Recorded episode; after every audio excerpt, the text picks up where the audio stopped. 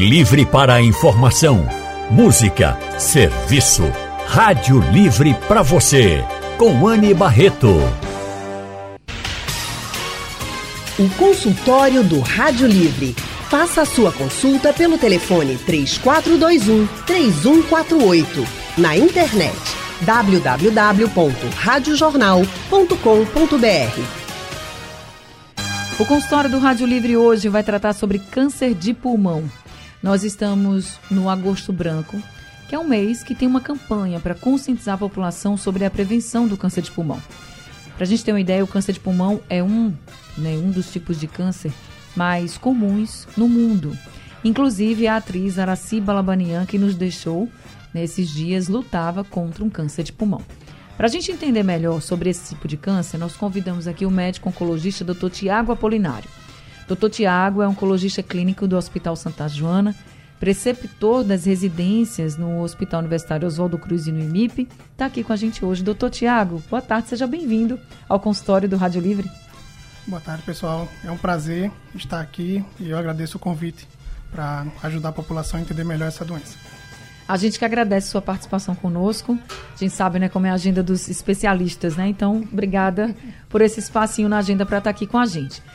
Eu também queria agradecer e pedir a já colaboração dos nossos ouvintes. Querem participar com a gente? Mandem mensagens pelo nosso WhatsApp. 99147 8520 é o número do WhatsApp da Rádio Jornal para vocês participarem. Tem perguntas? Querem participar, tirar dúvidas aqui com o Dr. Tiago? Fiquem à vontade. 99147 8520. Doutor Tiago, muita gente associa quando a gente fala de câncer de pulmão, associa logo ao tabagismo, ao ato de fumar. A gente sabe que a maioria dos casos, de fato, né, tem uma relação. Mas tem gente que nunca fumou e tem câncer de pulmão. Então, que fatores realmente de risco a gente pode associar ao câncer de pulmão? Ótima pergunta. Assim, Anne, 85% dos casos de câncer de pulmão, eles são relacionados ao tabagismo. Então, esse é o principal fator que leva ao surgimento do, do câncer. Porém, existem casos, e isso está ficando cada vez mais frequente também ao redor do mundo e também no Brasil, de pacientes que nunca fumaram e que desenvolveram, e que desenvolvem o tipo de tumor. Isso tem várias causas. Né? Uma causa que a gente consegue detectar é o, aquele paciente que é fumante passivo. Né? Então, você que mora com alguém, tem contato com alguém que é fumante, tem alguns estudos mostrando que esse tipo de paciente ele pode ter um risco de desenvolver é, câncer de pulmão em relação à população geral, maior algo em torno de 20 a 25%. Uhum. Então isso é um fator. Às vezes você tem outros fatores ambientais, como alguns tipos de profissão que vai ter contato com alguns metais pesados, é, mas isso é um, assim é mais incomum é, hoje em dia em relação às materiais de proteção que os trabalhadores usam e tudo mais. É, outra coisa é o fator genético. Né? Então, se um exemplo, né, na população asiática, uma grande parte dos pacientes que desenvolvem câncer de pulmão nunca fumaram e nunca tiveram contato com, com um paciente que fumou.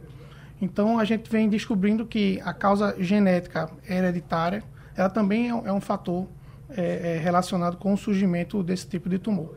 Então, as causas são múltiplas, né, no final das contas, mas é, o principal fator que a gente consegue é, é, combater, vamos dizer assim, e modificar a história natural é exatamente o, o, o, o fumo, o tabagismo. Nós também temos aqui, agora no consultório, o nosso outro convidado, que é o médico pneumologista, Dr. Ricardo Bandeira Filho. Dr. Ricardo é coordenador do setor de pneumologia do IMIP e é médico pneumologista também do Real Hospital Português. Doutor Ricardo Bandeira Filho, muito, muito obrigada por estar aqui com a gente. Uma boa tarde para o senhor. Lani, boa tarde, tudo bem? Tudo Agradeço bem. o convite e estar participando com vocês. Vamos tentar debater esse importante tema. Uma honra estar com o Tiago falando sobre câncer de pulmão.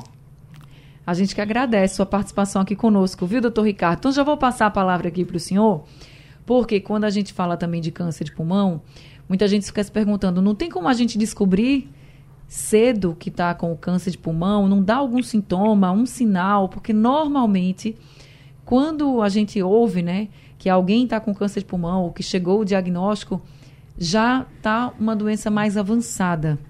Tem algum sinal que a gente possa ficar atento, doutor Ricardo? Olha, esse é um dos problemas do câncer de pulmão.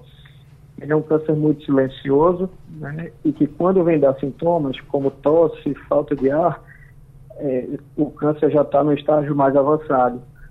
Né? E aí hoje a gente tem uma proposta de rastreio, né, ou no termo médico que uhum. a gente uhum. usa muito do screening do câncer de pulmão, de forma a diagnosticar mais precocemente e com isso a gente tem uma chance de cura maior.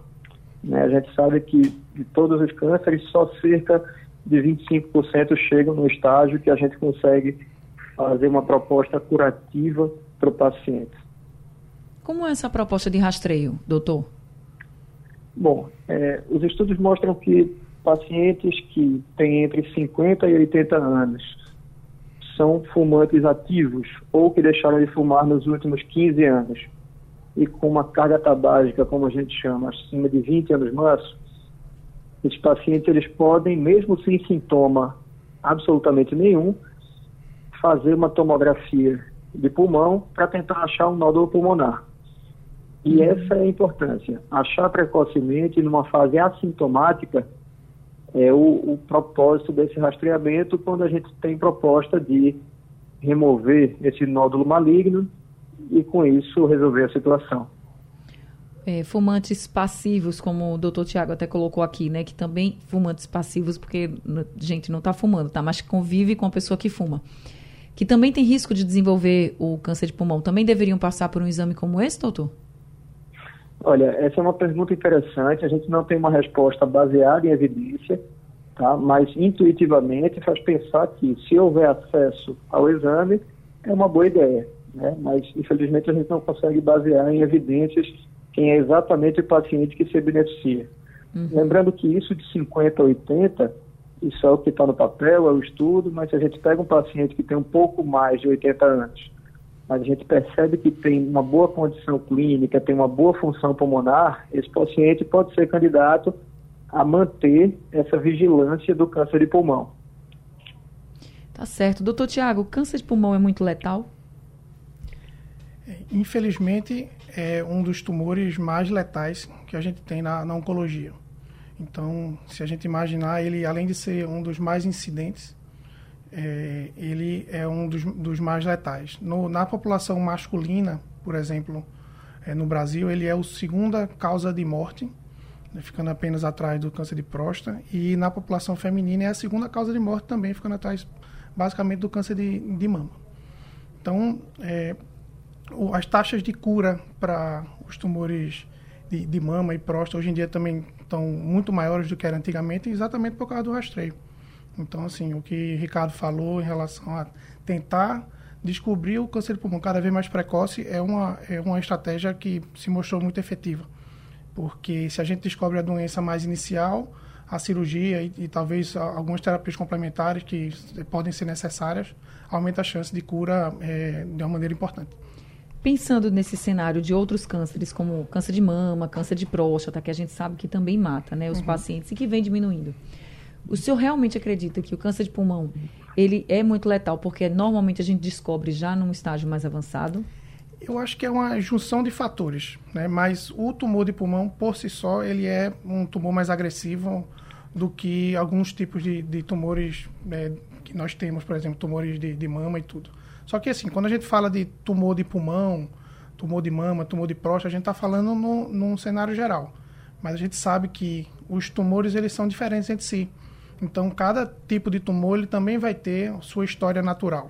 É, então, é, se, por exemplo, se a gente pega um, um tipo de, de, tumor que é, tem...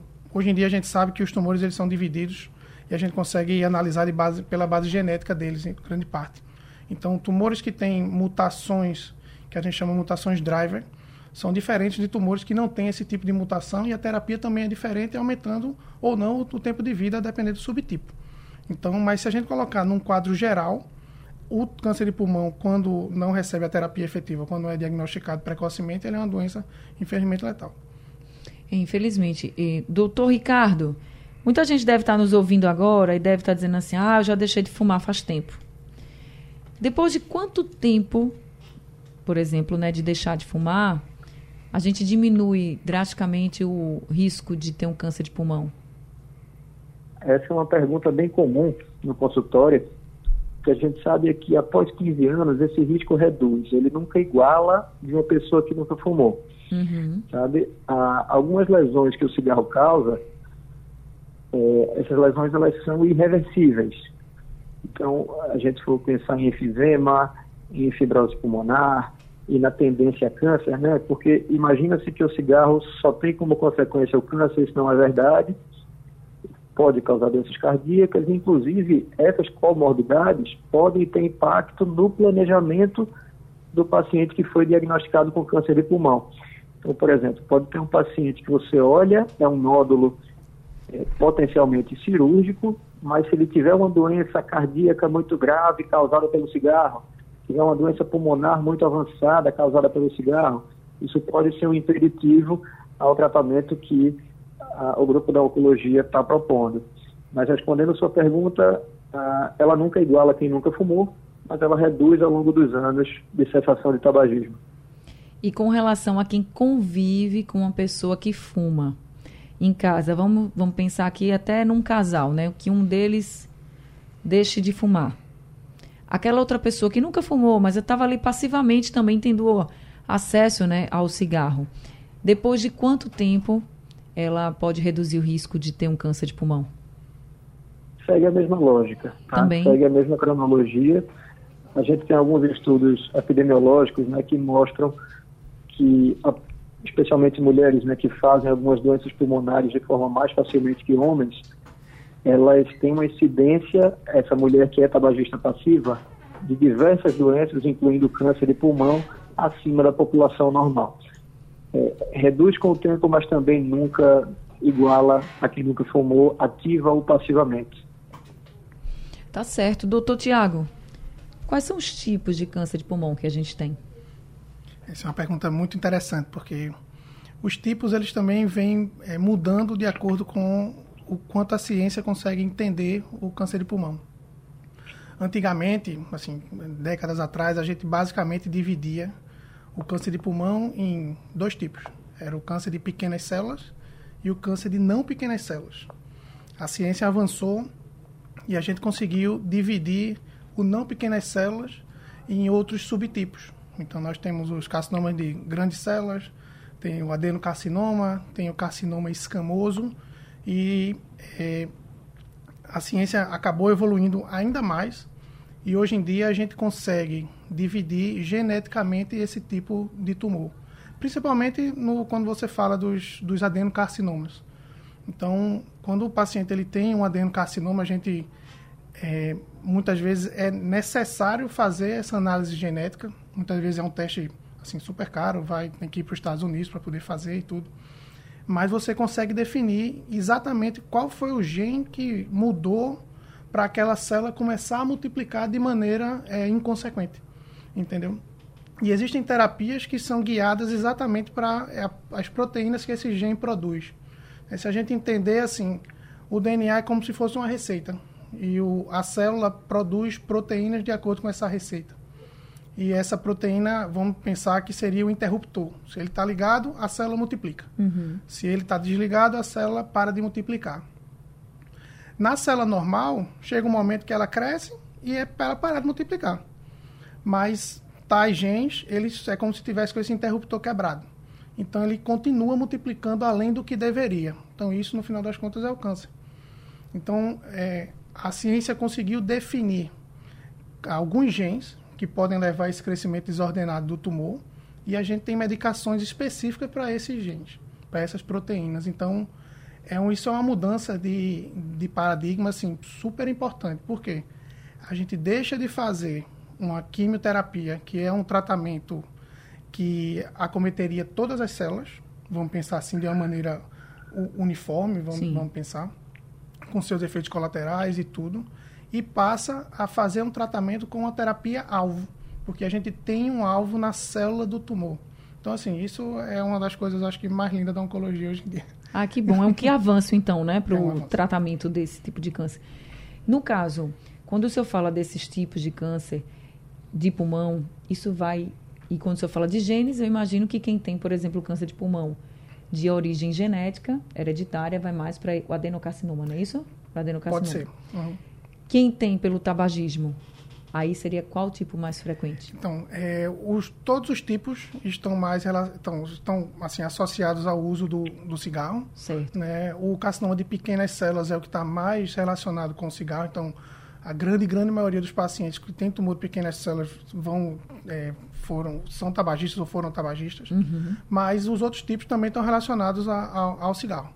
Então, adenocarcinoma também está relacionado ao cigarro, é, escamoso também, carcinoma de grandes células é, também, entendeu? Em relação a essa parte genética, às vezes a gente confunde muito a parte de genética, ser genético e ser hereditário. hereditário isso. Né? Então, assim, é, tumores hereditários hoje em dia a gente vem descobrindo que podem existir algum ensino familiar de, de tumor hereditário relacionado ao câncer de pulmão. Isso é um, um, assim, um quadro completamente novo. Tem poucos estudos em relação a isso. É bem diferente do que a gente tem para outros tipos de tumor, como próstata e mama, né, que já está bem estabelecida essa parte de hereditariedade. Porque hereditariedade é quando passa de pai para filho. Né? Tem uma alteração genética que o filho herda. Mas o, o, câncer, quando a gente fala da genética, é que o câncer é uma doença que, alguma hora, o DNA da célula mudou. Então, ele é uma doença genética, no final das contas. Mas nem sempre é uma doença hereditária. hereditária. Na realidade, a minoria dos cânceres no, no, na população geral, e falando de todos os tipos, eles são hereditários. Tá certo. Nós estamos conversando aqui com o médico oncologista doutor Tiago Apolinário e também com o médico pneumologista doutor Ricardo Bandeira Filho. Já temos ouvintes conosco. Marcos Cinema, de Jaboatão dos Guararapes, é o primeiro ouvinte a participar do consultório. Vamos ouvir. Boa tarde, Andy Barreto. Boa tarde aos doutores. Aqui é Marcos Cinema, de Jaboatão dos Guararapes. A minha pergunta do Rádio Livre é: quem fuma e não traga, corre o risco para um câncer de pulmão? Obrigado, Rádio Jornal. Doutor Ricardo. Bom, essa é uma pergunta muito comum também que é feita no consultório. E a gente, os médicos, nós não acreditamos muito nisso não, tá? Tem muitos pacientes que argumentam isso. Qualquer fumaça, qualquer inalatório tóxico, ele aumenta o risco de neoplasia, ou seja, de câncer de pulmão. O paciente às vezes argumenta que fuma, mas não traga, é, para a gente não muda muita coisa, não. Aumenta bastante o risco de câncer, sim. Tá certo, doutor. Seu Marcos, cuidado, tá? Cuidado aí, não vá se confiar, não, porque essa doença é perigosa. É, para o doutor Ricardo, também tem a participação aqui do Silvânio. Ele diz assim, viu, doutor Ricardo? Ele pergunta, né? Ele diz, ó, tenho doença pulmonar obstrutiva crônica, que é DPOC. Tenho muita chance de ter câncer de pulmão? Sim, a DPOC é uma doença muito comum, secundária ao uso do cigarro, e sabe-se que pacientes com DPOC têm um risco neoplásico também de tumor maior do que a população geral, até porque o fator de risco para a DPOC e para o câncer de pulmão é a mesma, né? Que uhum. é o uhum. tabagismo, então atribui-se em torno de 90% dos cânceres de pulmão ao tabagismo, e esse número também chega muito perto para a DPOC. Tá certo. Doutor Tiago, com relação ao tumor já instalado lá, o câncer de pulmão, é, é, um. A gente já falou que é um câncer muito agressivo, mas é um, um tipo de câncer também que ele se espalha muito rapidamente? Infelizmente, ele é um tumor que normalmente tem um crescimento inicialmente um pouco mais lento, mas à medida que as células vão se multiplicando, é, ele tem um potencial de, de metástase muito, é, muito precoce, vamos dizer assim. Mas o, acho que o grande problema do câncer de pulmão é o, é o diagnóstico tardio mesmo. Entendeu? Então, daqui que, é como o Ricardo falou, daqui que o paciente venha sentir alguma coisa, é porque o nódulo já está grande e esse nódulo provavelmente já deu alguma metástase em algum local. Então, ele, muitas vezes o paciente começa com falta de ar, ele está com um derrame pleural, que é o, o, famoso água na pleura, e tem que fazer uma drenagem para poder melhorar dessa parte do, é, dos sintomas, mas é um tumor de potencial metastático é, é, importante.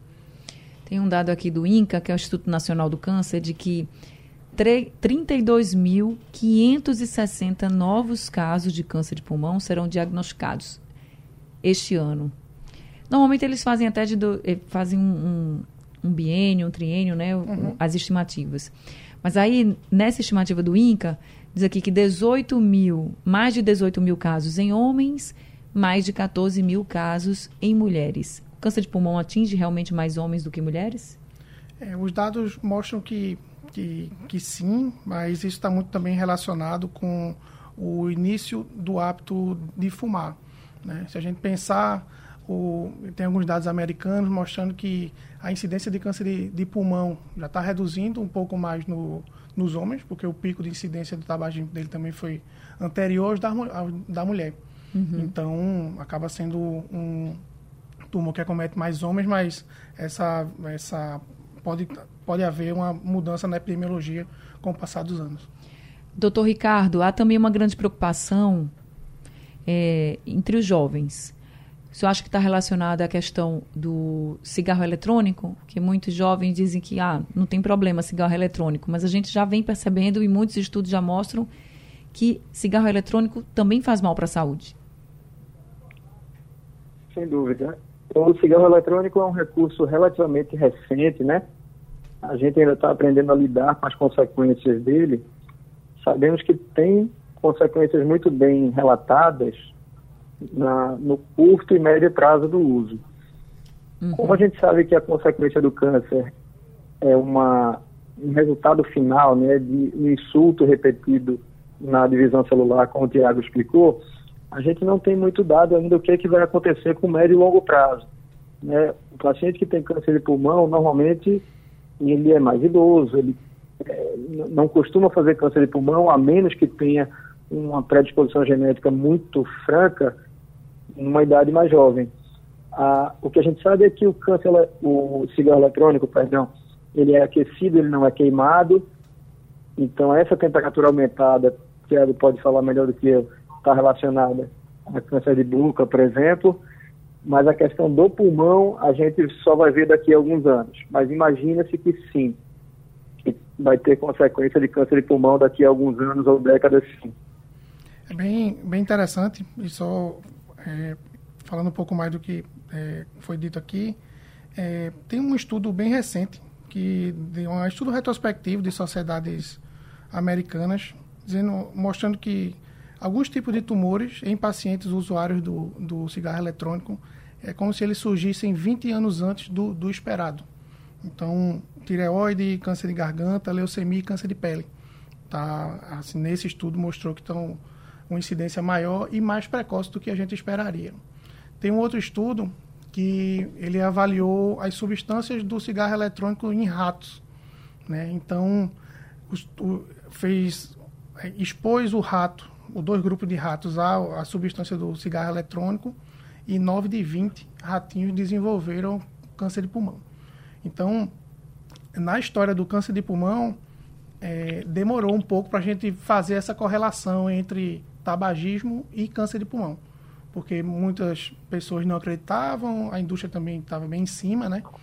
Para não mostrar que tinha essa, essa correlação. Mas o tempo mostrou que isso aconteceu. Então, eu acho que hoje a gente já começa a ter evidências até um pouco fortes de que o cigarro eletrônico não é, de maneira nenhuma, uma, uma maneira um, assim, de, de é algo ideal, inocente, né? Inocente. É isso. Eu estou vendo aqui que tem muita gente mandando áudio para o nosso WhatsApp, muita gente participando agora com a gente do consultório, mas antes de já chamar a participação dos nossos ouvintes, doutor Ricardo, falando ainda sobre o cigarro eletrônico, né, que a gente estava falando aqui sobre a possibilidade de causar ou não câncer de pulmão, se não dá para falar de câncer de pulmão nesse momento ainda porque é um hábito muito vamos dizer assim, muito novo ainda, mas que problemas no pulmão da pessoa, né, esse hábito pode trazer? Bom, ah, nos últimos anos, os eventos de simpósios e congressos em pneumologia sempre tem muitas mesas, especialmente debatendo o cigarro eletrônico e as consequências que a gente tem visto, porque, como a gente mencionou, é um recurso relativamente novo uhum. e estamos aprendendo a lidar. Tem uma doença muito bem descrita, que se chama de EVALI. É uma sigla em inglês para lesão pulmonar aguda induzida pelo cigarro eletrônico. Então, o paciente muitas vezes ele chega com oxigenação muito baixa, em UTI, falta de ar, a tosse, um quadro que simula uma pneumonia mais difusa, mais importante, e comumente leva o paciente para UTI. Tá? Então, a gente tem visto, eventualmente, alguns jovens, né, que têm feito uso de cigarro eletrônico e algumas pessoas, por predisposição individual, acabam desenvolvendo essa doença, que a gente também ainda está tentando entender um pouco melhor. Mas juntando evidências no mundo todo, já temos ah, esse relato muito bem robusto de lesão pulmonar aguda, inclusive potencialmente fatal, relacionada ao cigarro eletrônico. É, a gente trouxe aqui também a participação do Silvânio, que disse que tinha DPOC e perguntou assim a chance de ter câncer de pulmão. O senhor falou que muitas vezes sim, porque até o tabagismo leva ao DPOC. Aí ele pediu para eu lhe dizer, eu vou lhe dizer aqui. Ele disse: olha, diga ao médico que eu não tenho, que eu não fumo, eu tenho bronquite alérgica. É, a, o diagnóstico de DPLC por bronquite alérgica ele é muito menos comum do que secundário ao cigarro. Né? A, talvez precise conversar com seu médico, rever esse diagnóstico, ver se realmente é DPLC ou se realmente fica no, no polo da bronquite alérgica das doenças pulmonares. Tá certo. Doutor Tiago, diagnosticado o câncer de pulmão, quantos por cento de cura? Vocês, vocês falam, se tem uma tem esse levantamento assim, de quanto aquele paciente tem chance de cura? Sim, é, a chance de cura ela vai estar relacionada diretamente com o estágio da doença. Então, quanto menor o nódulo, maior a chance de cura. Então, existem é, situações de que o tumor ele foi diagnosticado no estágio superinicial, você pode chegar até 94% de chance de cura se o paciente foi operado e fez a terapia se foi necessário. Mas, é, à medida que a doença avança, a chance de cura também vai reduzindo. E se o paciente ele apresenta o que a gente chama de lesões metastáticas, que é quando o nódulo, as células do nódulo, eles saem do pulmão e se espalham para outros órgãos, como fígado, ossos, cérebro. Então, esse é um tipo de paciente que a gente não consegue mais falar em cura, mas a gente consegue falar em controle da doença. Né? Então, e que a gente tem várias maneiras de fazer, de tentar fazer esse controle. Como é, como é que são esses tratamentos hoje em dia? Então, falando do, da doença com potencial de cura, como o Ricardo falou, é, se a doença está alojada no pulmão ou apenas nos linfonodos, que são as famosas lândrias, uhum. né? essas landrinhas elas são filtros do corpo e elas podem filtrar células é, tumorais também, elas estão espalhadas pelo corpo todo. Então, se eu tenho uma célula do tumor somente no pulmão e em, linfonodos regionais, que é aqui na, entre os pulmões, na parte do mediastino, a gente ainda consegue falar em, em cura. Muitas vezes o, o tratamento envolve é, algum tratamento quimioterápico antes de operar ou depois de operar. Muitas vezes pode envolver tratamento de imunoterapia antes ou depois. E a depender do subtipo de tumor, como a gente falou, também pode envolver o que chamamos de terapia-alvo depois do, do, da terapia cirúrgica é, definitiva. Às vezes, quando o nódulo está um pouco maior e não é possível operar, o tratamento ele é muito baseado em radioterapia, que é como uma, um, eu digo para os pacientes que é um banho de luz que vai queimar o tumor. A gente tenta destruir o tumor é, é, dessa maneira, associada à quimioterapia, e muitas vezes o tratamento é seguido de imunoterapia nessa situação. Doutor Ricardo, depois de um câncer de pulmão, fazendo o tratamento todo e se curando, a pessoa segue uma vida tranquila? Eu falo pela saúde pulmonar ou vai ter que ter mais cuidados? A gente sabe que a chance de um segundo tumor ela é aumentada né, em relação ao paciente que nunca teve uh, câncer de pulmão. Então, quem teve câncer de pulmão tem uma vigilância um pouco mais intensiva, né? Porque a gente sabe que aquele paciente tem uma tendência intrínseca de, eh, vamos dizer assim, bagunçar um pouquinho o DNA e isso ocasionar um tumor, como o Tiago explicou. Ah, essa qualidade de vida também depende muito do que, que foi feito. Eu acho que Tiago explicando, dá para perceber o quanto é complexo né, e quanto é uhum. é individualizado o tratamento do câncer de pulmão. De fato, não tem receita de bolo. Então, se é um paciente que fez uma radioterapia, fez uma quimioterapia, isso apresentou alguma toxicidade pulmonar, né, ficou alguma sequela pulmonar disso, a imunoterapia, que é um, um leque muito elegante de possibilidades de uso no câncer de pulmão, também pode ter efeito colateral. Então, a qualidade de vida pode ser muito boa, sim. O, eu digo que o paciente que chega, a gente fica super feliz no pneumologista, é aquele que tem um nódulo único, pequeno, que a gente tem chance de remover e o paciente ficar completamente curado, mas a gente também não pode deixar de pensar nas opções que a gente tem a oferecer para o paciente com doença avançada e a gente vive um momento muito, vamos dizer assim, com muitas opções, um leque terapêutico muito amplo. Então, a qualidade de vida depois, obviamente, vai ser necessária muita vigilância, sabendo que esse paciente tem uma chance maior de ter tumor novamente.